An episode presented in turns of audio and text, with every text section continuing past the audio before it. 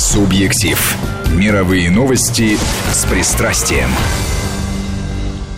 В студии журналист-международник Петр Федоров, философ и писатель Владимир Кантор. Здравствуйте. Добрый день. И Александр Андреев. Э, и тема сегодня очень интересная. Николай Чернышевский, революционный демократ или христианский мыслитель. Я думаю, что такая постановка вопроса еще некоторое время назад была бы просто невозможна. Она была бы невозможна, если бы не Владимир Карлович э, Кантер э, не, не, не написал бы свою книгу.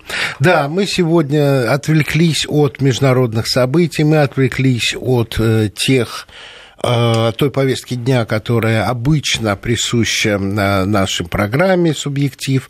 Но мне кажется, что тема разговора не менее важна, а, пожалуй, для России очень актуальна – Чернышевский. Всю жизнь нас учили со школы, что это революционный демократ. Мы помним, что его много цитировал э, Владимир Ильич Ленин, что на него ссылались очень многие революционеры. И, вы знаете, я вот сейчас вам э, прочту цитату, она мне очень понравилась, я ее припас для угу. этой передачи. Когда-то я был весьма впечатлен романом Чернышевского «Что делать», где главный герой Рахметов ведет жизнь аскета и даже спит на гвоздях для укрепления силы воли. Нас с друзьями это настолько поразило, что мы стали ночевать на кроватях без матрасов, гулять в дождь и снег и принимать ледяной душ для закалки духа. Ни за что не угадаете, кто это. Я обращаюсь к нашим а, слушателям, потому что Александр все на свете знает. Это Си Цзиньпинь. Это лидер Китая. И, а, конечно, он рос в коммунистической идеологии, и это было стоицизм и аскетизм, взят на вооружение а, коммунизмом по многим причинам, которые я сейчас не хочу разбирать, но то, что мы сегодня будем обсуждать, касается очень важного. Я не хочу долго держать вне микрофона э, Владимира Кантера. Мы давнишние друзья, поэтому будем на «ты». Угу. Вот, так что почему, почему тебе пришла в голову эта мысль? Ты сначала занялся Чернышевским или им занялся потому, чтобы а, понять вот этот то, что сейчас до сих пор кажется парадоксальным феноменом. Это кажется парадоксальным. Тогда маленькая предыстория. Чернышевский мне понравился, как ни странно это звучит, в восьмом классе средней школы. Я его абсолютно не понял, меня поразила энергетика. Но ты читал именно «Что делать» Именно «Что делать», ничего Совершенно другого верно. не читал, да. Мы все читали «Что делать», и вот энергетика меня пронзила, я не понимал ее. Когда в школе мне преподаватель сказал, ну ты такой у нас сообразительный, умный, начитанный, расскажи нам про что делать. Я отказался, потому что я понимал, что я не могу сформулировать то, что я почувствовал. И дальше я довольно долго читал и даже писал о Чернышевском. Даже с моим приятелем, такой был писатель диссидентский, Володя Кормер, угу. мы написали киносценарий под названием «Посланный в мир». И вот сейчас мне удалось его даже опубликовать в Саратове кстати сказать. Спустя сколько лет? 35 лет. 35 лет. Когда мне издательница сказала, найдите сценарий, я говорю, это уже невозможно, я его засунул, а Кормер умер 35 лет назад. А-а-а. Вот, я все-таки перерыл. Но в Саратове, потому что просто напомним нашим да. слушателям, те, кто не из Саратова, что Николай Гаврилович Чернышевский саратовский, саратовский, саратовский как и многие да. другие очень а, важные для российской истории крупные Вообще, фигуры. Саратов в этом смысле любопытный город, как бы порождающий таланты. Ну, я только философ скажу. Это Георгий Федотов, Георгий Петрович Федотов, великий русский историк, философ, это Семен Людвигович Франк, который там прожил очень долго. В Саратове долго был губернатором Столыпин, основавший там университет. Саратов – это место, где родился Борисов Мусатов. Павел Кузнецов вчера, кстати, был в его доме, где он э, родился, жил и писал. Вот. Ну и так далее. Перечислять ну что ну, это? Это Волга, это просторы. Ты знаешь, у меня вот другая это идея. некоторая отдаленность от центров и большая воля. Все есть. Но там есть одна удивительная вещь, о которой мы не задумываемся. Это как бы центр евразийского пространства. Там много чего переплелось. Сколько этносов, да. сколько, сколько разнообразных там были и татары, и армяне, и русские, и евреи. Чего? Булгары не оттуда ли? Оттуда, это, с Волги, они были, дошли до Саратова, но то что вообще, как я назвал эту реку, русский Нил назвал ее Розанов. Не случайно Волга мать кормилица. Конечно. Вот. И там, конечно, она произ... как бы из нее произрастали те люди, которые да, ну это, кстати сказать, это Волга, это и Керенский, это и Ульянов, это и Горький, как мы знаем, и прочее, прочее. Но это одновременно и Державин. Керенский, как ни странно, это еще и Средняя Азия. Но да. об этом в феврале поговорим в нашей программе. Вот, ну, это и Державин, да. это и Гончаров, это Эмиль... Ну, я начну еще дальше. Это Минин и Пожарский, которые спасли Русь. Они же с Волги пошли. Ну, они из, из Нижнего все а Волга? Были. Ну, Волга. Волга, да. Волга, Волга да. Я же говорю, русский Нил. Это оттуда же неподалеку были почти соседних сел Никон и Авакум. Русский, русский раскол тоже Волга. То есть, если начать крутиться вокруг Волги, то мы найдем удивительные вещи. Но Волга это также, и это Чернышевский пережил. Вот вы знаете, наверное, эту историю то есть, знаете, проходили все. Путешествие из Петербурга в Москву. Ну, конечно. Радищева. И нас учили, как много он все увидел. Больше всех возмутился Гаврил Иванович Державин, который действительно знал Русь. Он же охотился за Пугачевым. Он про, ну, про, да. проехал. Он привез Пугачева в клетке. Он называл киргизская сетская, э, богоподобная царевна киргизская сетская Орды. Орды, называл он Екатерину, и она себя называла казанской помещицей, этим тоже Волга. Вот. И Радищев был смешон. Ну что он, говорит, проехался вообще по цивилизованным местам да. и ужаснулся. 600 верст. Да, а это огромная держава, это империя. Он, и она империя именно благодаря это евразийскому пространству. И Волге ее артерии. И Волге артерии. Более того, это же место, невероятное место разбойников. А как же? И это не Еще только... новгородские ушкуйники. Да, но это не только ушкуйники, это не только Стенька, Стенька не только Пугачев, который, кстати, брал Саратов. Да. Вот. У Чернышевского в мемуарах поздних, уже после каторжных, есть удивительный эпизод. У нас, ну, все знаем, кто такой Илья Муромец. Расчищал дороги, освобождал от разбойников леса. Для Чернышевского богатырь и герой был другой, священник. Дело в том, что он был сын протеерея, внук протеерея. И его дед у него украли пару лошадей. И он поехал к главарю разбойников, который держал в руках все ближайшие три урочища. И сказал, Мезин фамилия его, Мезин, отдавай лошадей. Батюшка, я не брал, сказал Мезин. Я знаю, что брал. Поехали. И вот прадед, это не дед, или дед, нет, дед Чернышевского, проехал с этим Мезином через три урочища. Мезин вез с собой две подводы с водкой – потому что разбойников нужно было поить, разумеется. Ну да. Вот. И они говорят, чего при... убьем сейчас. Но вот воля, которая потом была у Гавриловича, воля этого священника, он проломил этих разбойников, получил назад лошадей и говорили, ну, батюшка, ты силен, говорили они ему. Вот русский богатырь для Чернышевского. Я почему это говорю? Потому что когда мы говорим о религиозном мысли, религиозный – это не значит слабый. Это человек большой невероятной духовной силы. Вот давай перейдем к теме, потому что я понимаю важность этой темы, в частности, и вот в чем. Как я понял из того, что ты писал, может быть, я это немножко по-своему трансформировал, Чернышевский, когда писал, что делать, и вот выстраивал эти идеальные структуры и человеческих отношений, и производственных отношений – благодаря тебе я понял, что он не то чтобы приспосабливал, а он выстраивал православие в XIX промышленном веке России, а не в античных временах в условиях даже климатических и природных Ближнего Востока, когда очень многие э, даже, ну, я не хочу быть святотатцем, но тем не менее, а, слова Христа нереализуемы на российской зимней почве. Ну, невозможно себе представить, птицы божьи не жнут и не пашут, потому что в условиях России это невозможно. Невозможно говорить о том, что не заботься о одежде своей, потому что Господь одевает цветы в нарядах. И проповеди Христа, а, казалось бы, идеалистически и нереализуемы в России.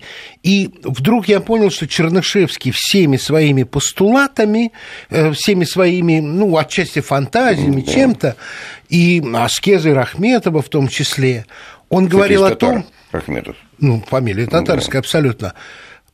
Позыв был к тому, что православие, христианство – должно жить, должно развиваться, должно быть частью жизни, двигателем морали. Оно не мертво, оно не э, устарело.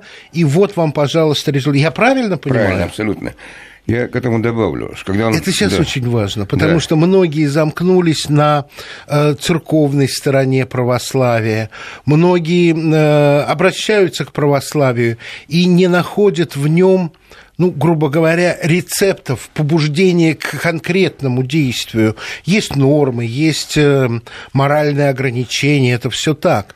Но вот это вот решительное вторжение православных э, инструментов как моторов жизни, я благодаря тебе вдруг понял, но не хочу за тебя говорить. Да. Ты... Э, я скажу вначале немножко о Чернышевском, потом шире, да. потом снова к Чернышевскому. Ну, я говорил, что Чернышевский был сын протеерея, и когда он учился в семинарии, приезжал епископ, который поговорил с Николенькой, и сказал, и это звучало по Саратову, это же надежда русской церкви, сказал он про мальчика. И вот когда отец отправил сына в Петербург в университет, все поражались, ну же вы нашу надежду отправляете... Не в семинарию, да, а в университет. Не в академию. Не, а, да. в академию. Он говорил, а вы знаете, как трудно священнику реально что-то сделать, ответил отец. Я угадал. Да. Ну, я прочитал книгу. Да. И он попытался, строго говоря, одеть идеи православия, христианства в позитивистские современные одежды, чтобы они читались. Ну, еще вот немножко шаг в сторону. Мы говорим, вот дворянство дало нам культуру и прочее. Но был еще один мощный поток русского просвещения. Это бывшие семинаристы. От графа Спиранского, который был семинарист, Николая Надежда, Куль, Надеждина Куницына, который воспитал Пушкина, семинарист, Ключевский, Сергей Михайлович Соловьев, Александр Островский, я имею в виду драматурга. Ну, понятно. Вот. Даже Замятин, ледокольщик, он был сын священника. Более того, прошел семинарию Иван Петрович Павлов, первый Нобелевский лауреат России. Но он же тоже был сыном священника. Естественно сельского дичка. Да, да. Я не хочу отвлекать тебя, но Павлов это поразительная история русского интеллигента, потому что, э, насколько я знаю, его вот это вот церковное воспитание немного ограничивало, и он поставил себе задачей э, доказать что вне религии и лежит смысл жизни и рефлексами собак, не божья воля, а все. И когда случилась революция, и большевики решили, что вот оно, наше научное знание, наш научный инструмент, стали его привлекать, он решительно отказался, он написал гневное да. письмо да. О, о преследовании священников. К нему послали самого мягкого большевика, а, Николая о, Господи. Ну, Николая. Николай, ну... ну Товарища Николая. Ну, подожди, подожди, ну, ну... Не могу сейчас Не можешь, неважно. Он, он отверг, он не стал с ним разговаривать. Ну, а, и когда, как мне рассказывали, в Комарово к нему приехал Горький, и они разговаривали долго-долго, и Алексей Максимович его стал расспрашивать, а как же вот эта метаморфоза от Бога в детстве к абсолютному атеизму и сейчас снова к Богу? Он сказал, Алексей Максимович, я вам должен сказать, что когда дойдешь до самых основ знаний, то начинаешь понимать, что в основании всего Бог. вот такой несогласный с внешним давлением и обстоятельствами для меня сильнейший образ э, русского интеллигента и как раз человека из церковной да. среды. Надо сказать, что эпоху бунта проходили все. Владимир Николай Сергеевич... Бухарин, извини. Бухарин, да, классика, да. Как известно, Владимир Сергеевич Соловьев в 14 лет выкинул все иконы отцовские в сад. Мать испугалась, сказала, что накажи, образумится, сказал Сергей Михайлович. И образумился, стал великим русским религиозным мыслителем. Вот. А что касается Николая Гавриловича, я это скажу, потому что потом могу, может выскочить. У нас бесконечно его бронят за идею разумного эгоизма. Вот, вместо христианского, там, помогая ближнему, разумный эгоизм. Начитался у Милия Фербаха. Я много раз писал, сейчас уже начинает повторять. Ну, дорогие мои, это же классическая формула Христа. Возлюби ближнего, как самого себя. Вначале надо возлюбить себя. Чтобы понять, как любить ближнего. Да, иначе невозможно. Если ты не любишь себя, то в безлюбом мире ничего не может быть. Это вот не то все. слово, понимаешь, это просто по Я известной считаю, шутке. Мое открытие да, такое. По, э, брату вдвое, что попросишь себе, выколи мне глаз. Да, да, да, да, да. Вот. Что касается, что делать, то у нас же тоже его очень смешно читают. Сейчас, наверное, все не читают. Ну, проходят. А. Все-таки где-то проходят, школьники проходят. Начинается, ну, известно, с псевдо-самоубийства да. там, того самого Лопухова, а потом Вера Павловна поет песенку «Сайра». Интересно, это известная песня Санкелотов. Да. Как тебе известно, где все Туля Буржава, Латар. Да, да, да. Вот. Но Чернышевский дает ее перевод русский где вкладывает другие абсолютно слова. Мы бедные, мы несчастные, мы глупые, но мы да будем что? учиться, мы будем трудиться, и мы тоже станем богатыми. Вот что поет Вера Павловна. Вместо того, что аристократы на фонаре. Да, да, да. Это сразу дает другую тональность роману. А по тем временам люди же знали, что такое Сайра. Это сейчас да. всем, как бы, всем пофигу.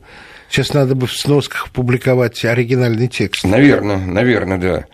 И что делает она? Она, как назвала моя э, студентка, бывшая аспирантка, сейчас уже она кандидат наук, Лена Бесчетнова, она сказала, она делает стартап из своей ее вот эти вот э, мастерские, мастерские да. да. Чистый стартап. Абсолютно, по нашему пониманию. Да. Вот, и Далее, кстати, опять же любопытно, знаменитый шутинский кружок, из которого вышел Каракозов, первый человек, стрелявший в императора. Это был вариант Веры Павловны только на мужской лад. Они издавали книги. Да. Невинные книги. Просто издавали, они затеяли издательское дело. Причем и Шутин говорил, что в мире было три великих человека. Христос, апостол Павел и Николай Чернышевский. Но в святцах было три фигуры. Вот. А что касается восприятие студента, ну, вы знаете, что везде висели, как когда потом, когда-то Солженицын, везде висели портреты. Обязательно. Чернышевского. Добролюбов, Чернышевский, просто. Вот, и один ироник такой, э, ну, противник Чернышевского, говорит, что же такое, что делать? Что же студенты из него выловили? Ну, во-первых, они выловили что нужно думать абсолютно самостоятельно, но это они умели. А. Абсолютно самостоятельно. Потом найти верную подругу, и этих навалом было кругом. Но вопрос, что делать, это они понять не могли. Что неужели мастерские заводить? Это как-то скучно. И вдруг случилась Парижская коммуна. Ты не поняли, вот о чем думал Николай Гаврилович. А Парижская коммуна, ты понимаешь, случилась много лет спустя после Конечно. выхода романа. Ну, я понимаю, но... Это такая, шутка была, ну, да. Шутка шуткой, но такая но, связь. Но да. в этом реаль... абсолютно много реальности. Да, да. Они действительно решили делать революцию. Вот вот к чему он звал, оказывается. Александр, а вы Чернышевского помните? Вы все таки Вы знаете, я просто школу закончили. сижу и слушаю сейчас, и э, понимаю, что, в общем, нет того разрыва, который, безусловно, может быть, даже и не обсуждался, но предполагался между тем, чему его учил отец, и тем, а, что он потом, начав самостоятельную жизнь, начал делать сам. Что не было человека, который а, перечеркнул, вот, а, не, было того конфликта, в общем, отцов и детей. Кстати, а, много же говорят о пересечении этих двух произведений, и не было отказа от своих корней со стороны Чернышевского. Вот я, собственно, слушаю вас и думаю именно об этом. Но сейчас уже у нас э, подходит время прерваться на рекламу и короткий выпуск новостей, а потом По давайте продолжим. Детей. Могу одну только фразу сказать. Когда Базаров умирал, он сказал, ну что, умру, и из меня лопух вырастет. Вырос лопухов. Журналист-международник Петр Федоров, философ и писатель Владимир Кантор. Журналист-международник Петр Федоров, философ и писатель Владимир Кантер, Александр Андреев. Сегодняшняя тема Николай Чернышевский, революционный демократ или христианский мыслитель. Вы можете присоединяться к разговору с помощью смс-портала 5533. В начале сообщения пишите слово «Вести» и с помощью нашего WhatsApp плюс 7 903 170 63 63. Вот что касается ну, того, о чем мы закончили перед новостями, а, о чем мы говорили, трансформацию человека а, по мере его жизненного пути, как меня меняются его взгляды под действием внешних обстоятельств, каких-то внутренних его переживаний. А ведь а, что делать было написано в Петропавловской крепости во время заключения. Дальше был достаточно большой период а, каторги, а, который, которым, собственно, его жизнь ну, и закончилась, за исключением короткого отрезка, когда он вернулся в европейскую часть России как этот человек изменился? Потому что я думаю, что или он не изменился за этот период.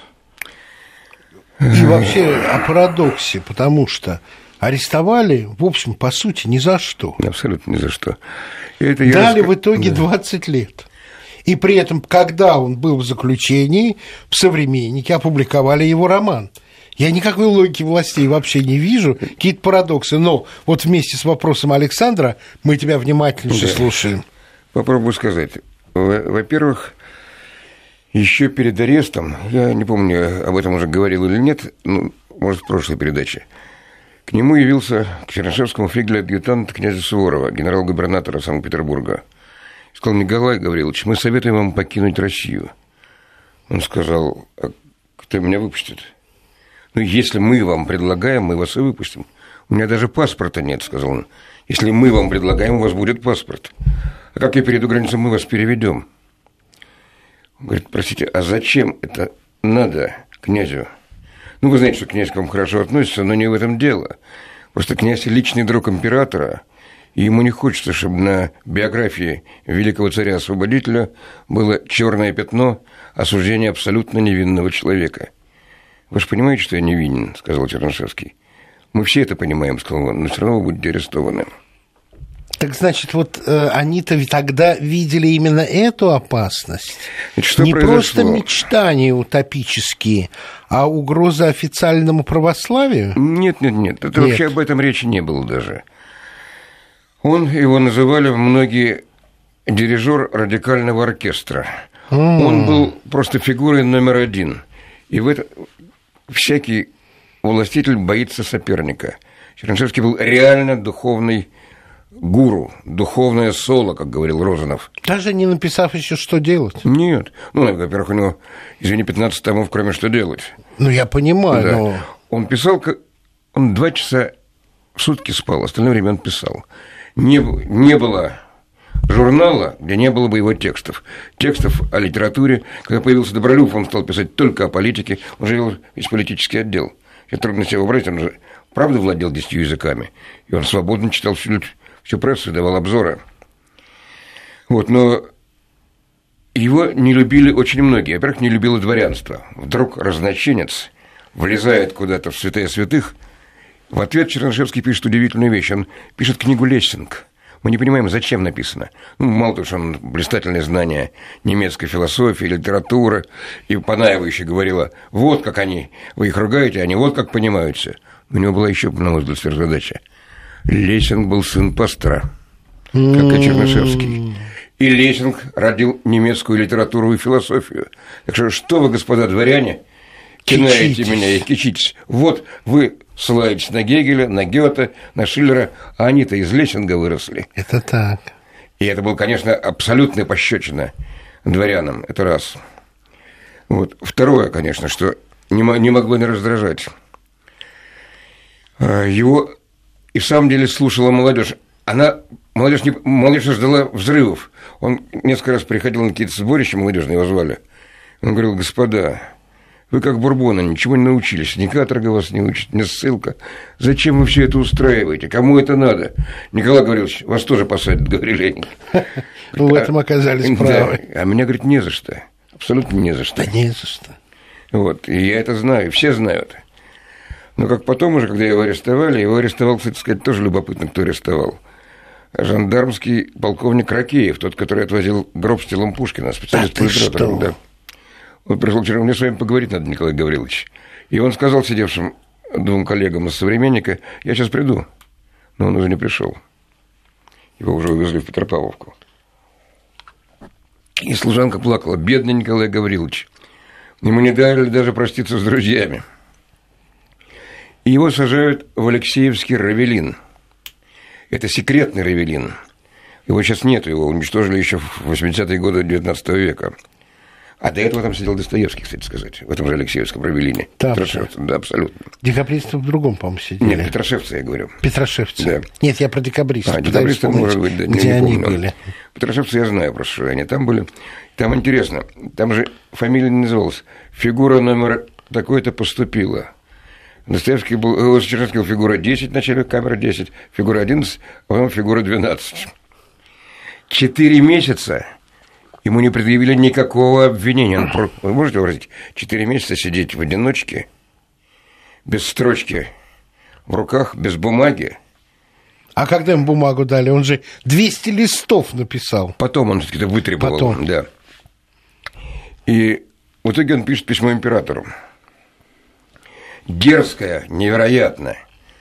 Он чувствовал свою силу. Но, как говорил, ведь Рознов же сказал, это был второй великий человек после Петра Великого. С его энергией он мог перестроить Россию. Ему бы департамент дать, а его загнали в Вилюйск. Он бы Россию благоустроил, пишет Рознов. Человек других взглядов, как вы понимаете, чем Чернышевский. Ну да. Вот. Так вот, он пишет императору письмо невероятно дерзкое. Ваше Величество, там нет никаких обвинений мне не предъявлено. Предъявлено только письмо Герцена, где он просит кого-то там побить меня. Но это... Вроде как да, не дискредитирует. Не дискредитирует меня, а наоборот. Вот, Ваше Величество, я прошу вас, соблаговолите проявить, проявите справедливость и освободите меня, как положено. И дальше подпись вообще убойная. Ваш подданный Николай Чернышевский, неверно подданный. Mm.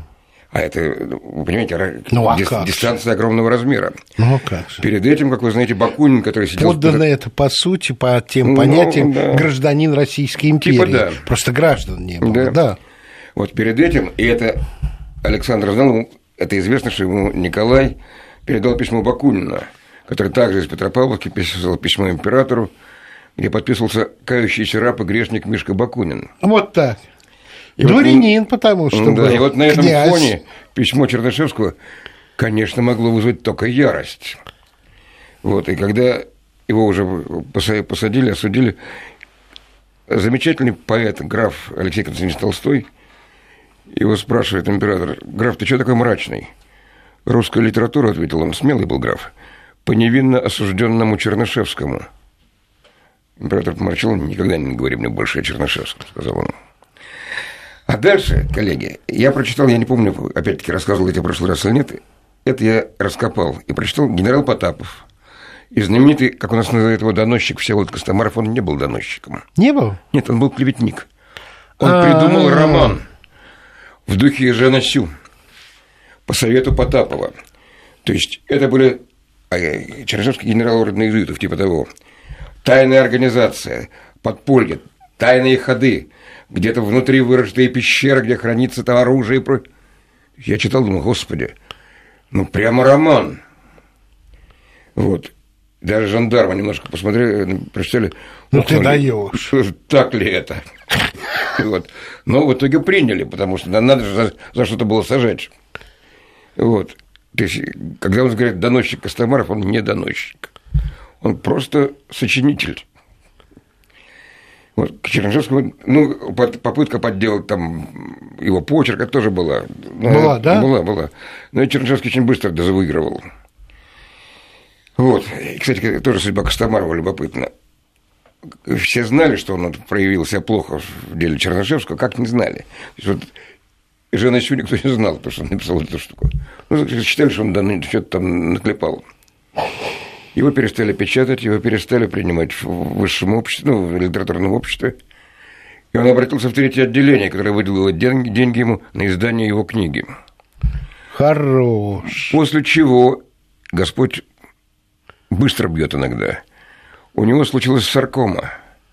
И в течение нескольких месяцев он сгорел, Костомаров. Причем он лежал в больнице для бедных, естественно, никуда его больше третье отделение не поместило. Денег на похороны она не дала. А обычно больных, вот, которые там умирали, скидывались сами сотрудники больницы, там врачи, ну, сестры, да. нянечки. Костомарова не дали ни копейки. И мать, завернув его в простыню, отвезла на кладбище. Просто Иудина судьба какая-то. Абсолютно. Каторга. Ты хотел про каторгу. Да, теперь каторга. И великолепный вопрос Александра. Э, менялся ли Николай Гаврилович. Ну, сначала про каторгу. Да. Я просто напоминаю вопрос. Да-да-да. Дело в том, что он, это связано, два вопроса связаны, разумеется. Прежде я скажу, в России вообще в мире было очень мало философов, мыслителей, которые могли иронически отнестись к себе. В России mm. таких было двое. Владимир Соловьев и Николай Чернышевский. Ну, Соловьева известная самая эпитафия. Владимир Соловьев лежит на месте этом. Вчера был философом, и не стал скелетом, ну и так далее. Вот, Чернышевский написал о себе записки Эфиопа, значит, с автобиографией. Но при этом в двух словах попробую рассказать легенду из него, да, на каторге он был, конечно, кумир, понимаете. Среди кого? Среди каторжан. А это же были политические. Политические. Да. Его называли стержень добродетели. Он был абсолютно нрав... как бы нравственная кредо всех. Угу. Кстати сказать, физически невероятно силен. Рассказывают легенду, что каторжника заставили перетащить какой-то камень здоровый с дороги. Несколько здоровых мужиков не смогли. Подошел, мы воображаем, хлипенький, хлипенький. Свидел-то. Николай Гаврилович, он поднял камень и перенес. Когда ему говорили, как, что? Я же, говорит, волгарь. Я как медведь, я ломаю кого хочешь, говорил он. Как я ломал Герцен? Герцен действительно ломал. Как? Ну, ну не физически, разумеется, морально. Ну. Когда Герцен напал на Добролюбова, Чернышевский единственная поездка была за рубеж. Чернышевский поехал в Лондон, говорил с Герценом, и Герцен извинялся перед ним, Я а потом вынужден перед прервать. Да. У нас сейчас э, короткий перерыв, короткая Прошу, пауза на да, да, рассказ о погоде, а потом продолжим. Николай Чернышевский, революционный демократ или христианский мыслитель. Сегодняшняя тема. Журналист-международник Петр Федоров, философ и писатель Владимир Кантор. Владимир Карлович, продолжайте, пожалуйста. Угу. Я немножко вернусь к Костомарову угу. и к Владимиру Ильичу Ленину, как это ни странно, поскольку они связаны тесной ниточкой, оба сумасшедших, оба безумца. Вот. Костомаров придумал формулу, что он под цензурными статьями, то есть Чернышевский, воспитывал революционеров – и именно эту формулу, как мы знаем, без конца повторял Владимир Ильич. Под цензурными статьями Чернышевский умел воспитывать настоящих революционеров. Потрясающе. Это формула, которую Костомаров писал для императора. Он, Он... писал в качестве доноса, а да. Владимир Ильич в качестве похвалы. наставления и похвалы. Да, да. Кстати сказать, генерал Потапов, с которым они вместе вели интригу против Чернышевского, его, он же был шеф жандармов, начальник третьего отделения, когда он вышел в отпуск, то император хотел взять его в Государственный совет. Но брат Константин, как известно, у Романова все Константины либералы были. Да. Вот. Он сказал, ты что, говорит, у Потапа уже размягчение мозга. Зачем он нам нужен? Слушай. Вот. Извини, про Потапова еще два слова. Да. После этого он ушел в отставку, ездил по Европе, но каждый год он заезжал в город Майнц, где стоит памятник Гутенбергу. Подходил к Гутенбергу и показывал ему язык. Первопечатнику. Да. Слушай, а, так, э, в общем, ты ответил на вопрос, не проговорив, что Чернышевского каторга не сломила. Абсолютно не сломила. Более того, его не сломил даже Вилюйск. А что такое Вилюйск? Да, во-первых, ему же было обещано 14 лет каторги. Которая... До 7 уменьшено, да. а в итоге 20 лет. А в итоге как бы было поселение. Все ждали, что будет поселение где-то в европейской части. Ну, да. Его сослали в Вилюйск. Вилюйск называется, до сих пор и тогда назывался Долиной Смерти. Ну, да. Дело в том, что там жандармы даже, которые его охраняли, Они менялись каждый год, люди не выживали. Там была проказа, там была чума, там была холера. А сейчас говорят, вот я прочитал нынешние исследования о Вилюйске, там просто невероятная сила радиации, которая убивает людей. Всё... И ослабляет организм. Да. На этом фоне развиваются все перечисленные тобой болезни. Его бросили туда. Но он действительно был, как говорил Добролюбов, он аскет просто потому, что он аскет. Не потому, что он хочет там быть. Он просто вот так воспитан. Угу. Давай вернемся к основной теме. У нас осталось, на самом деле, да, очень ничего, мало да. времени, ничего не осталось. Из чего ты сделал вывод о том, что он христианский философ? Даже, можно сказать, православный. Ну, ну какие-то маяки дай, потому что я с тобой согласен абсолютно, но в передаче надо бы это пометить. Пожалуйста, ну вот, скажем, архимандрит Бухарев, известный, прочитавший, что делать, сказал, что это первая христианская книга в России. А что делать, заметим себе? Не революционная, не, не утопическая. Не утопическая. Что впервые человек учит, как жить по-христиански. В современных условиях. В современных условиях, да. Он именно так ее воспринял. Человек очень серьезный, и вообще архивандрит вообще не, ну, да. не шутка. Вот. А сам Николай Гаврилович, это тоже понятно или непонятно, он всю жизнь возил с собой две личные иконы, вынесенные из отцовского дома. Иисуса Христа и Богоматерь. Они прошли вот и каторгу, и Вилюйск, и тюрьму, и все, что на свете. Его, когда... Есть знаменитые фотографии, которые я опубликовал вот в этой книге, Чернышевский в гробу. В руках у него Библия. Вот. Последняя фраза его была, они говорили о России. Для него вообще была книга и прочее. Он сказал, странно, говорит, что в этой нашей книге нет ни слова о Боге, сказал он.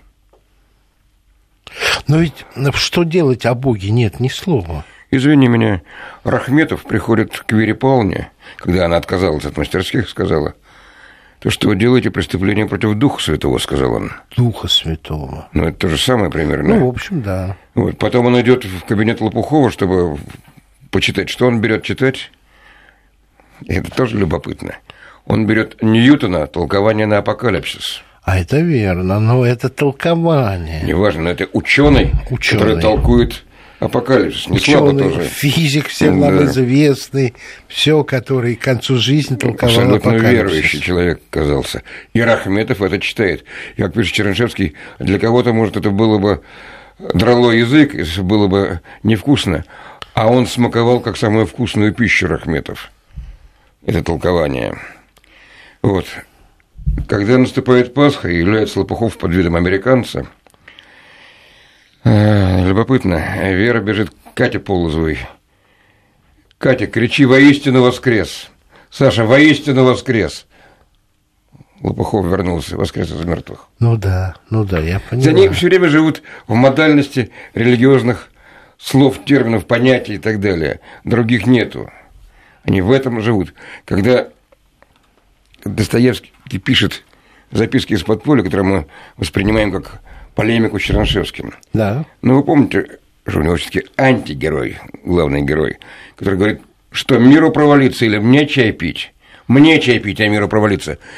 Вы хотите сказать, что Достоевский его поддерживает? Нет, конечно. Нет, конечно. Вот. А почему он его пишет?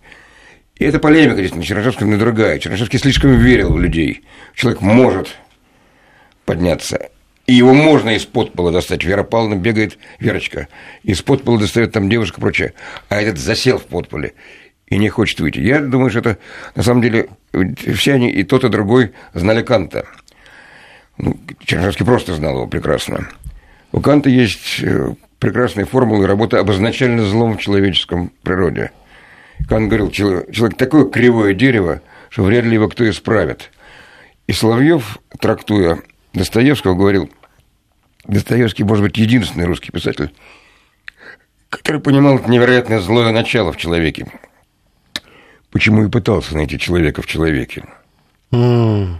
Вот, и я беру эпиграфом вот к своей книге, что такое прогресс. Прогресс – это возведение человека в человеческий сан, пишет Чернышевский, почти параллельно. Ну, в общем, да. В общем, да.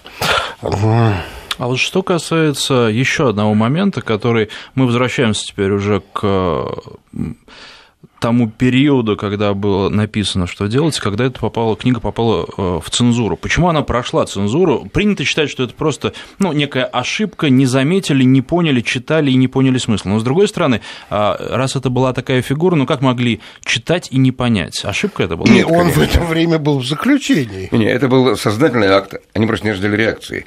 Сознательный акт показать, что ничего с ними не происходит, что вообще вот... Вот так, то есть ну, это, это власть на это сознательно, это вот сознательно пошла. пошла. Об этом пишет Демченко, такой следователь, угу. покойный уже, к сожалению, Чернышевский, который просадил все ну, вот переписку начальства и прочее, он говорит, что они думали, что вот они опубликуют, угу. и народ успокоится. И действительно, первая реакция публики была, это я уже читал сам по переписке студентов, ну, раз опубликовали, что делать, значит, завтра выпустят Чернышевского. Никто не ожидал из властей, что он произведет взрыв бомбы, этот роман. Mm. Что люди, наоборот, пойдут в другую сторону. Да и Чернышевский этого не ожидал. Он написал... У нас последнюю сцену, если вы помните, когда дама в трауре, потом дама... Да. Что это описание революции победоносной, которая освободила героя. Да ни хрена подобного. Просто он ждал, что его выпустят не сегодня-завтра. Угу. Не прошло вот там и года, как наш герой оказывается на свободе Чернышевский, и это видно по его письмам, жене и так далее, поскольку за мной ничего нет, меня скоро должны выпустить. И это он написал в романе. Его скоро должны выпустить. Он ничего больше. Другое дело, это тоже мы знаем, Некрасов безумно испугался. Печат ну, испугался. Постой. Ну вот если твоя а, эта теория, что власть разрешила печатать, она разрешила, но инициатива была современника, или, или, или... Была, ну, во-первых, все знали о том, Современник что... журнал, я Ну, я понимаю, да. Это ты понимаешь. А, извини, да. Современный журнал. Все знали о тесных связях Чернышевского с современником. Понятно было, что в другое место он никуда не отдаст. Естественно, в современник власти отправила эту, этот роман. То есть власть отправила в современник да. роман. Дальше происходит вещь невероятная. Черн... Добролю... э, Некрасов теряет. Это я помню. А как он его теряет, ты помнишь? А, по-моему, он из, э, из горного дома ехал или из не, трактира, не, не, он... нет? Это еще интереснее. Вообще Некрасову, и Чернышевский об этом писал, обязан всем Чернышевский. Угу. Некрасов отдал ему журнал, строго говоря. Ну да. Он сделал его тем, чем Чернышевский стал, потому что свободу дал. Но Романа он испугался. И вот на дрожках, ну, дрожки вы представляете, да. что такое? Выронить из дрожек рукопись невозможно. Можно выронить на дно, да. в конце концов, но выронить немыслимо. Я прошел этим путем от дома, где жил Некрасов с Панаевой, до типографии. Примерно 250 метров. То есть э, на этом Даже расстоянии... если упало, найти ничего не стоит. Да. И вдруг он приезжает через 15 минут и говорит, ужас какой-то произошел, я потерял. Он говорит, ну ты назад-то ехал, смотрел, да ничего не нашел. Панаева была, во-первых, Панаева понимала, что такое Чернышевский больше даже, чем Некрасов, она... Хотя Некрасова назвал Христом. Его еще пока не распяли. Кончается время. Да, все. Так, как итоге, рукопись нашлась? В итоге полицейский чин, когда он дал объявление в Санкт-Петербургские полицейские ведомости, принес, где рукопись лежала, она аккуратно лежала у стены Мариинской больницы. Понятно. Спасибо большое, Володя. Наше время подошло интересно. к концу. Журналист-международник Петр Федоров, философ и писатель Владимир Кантор о Николае Чернышевском.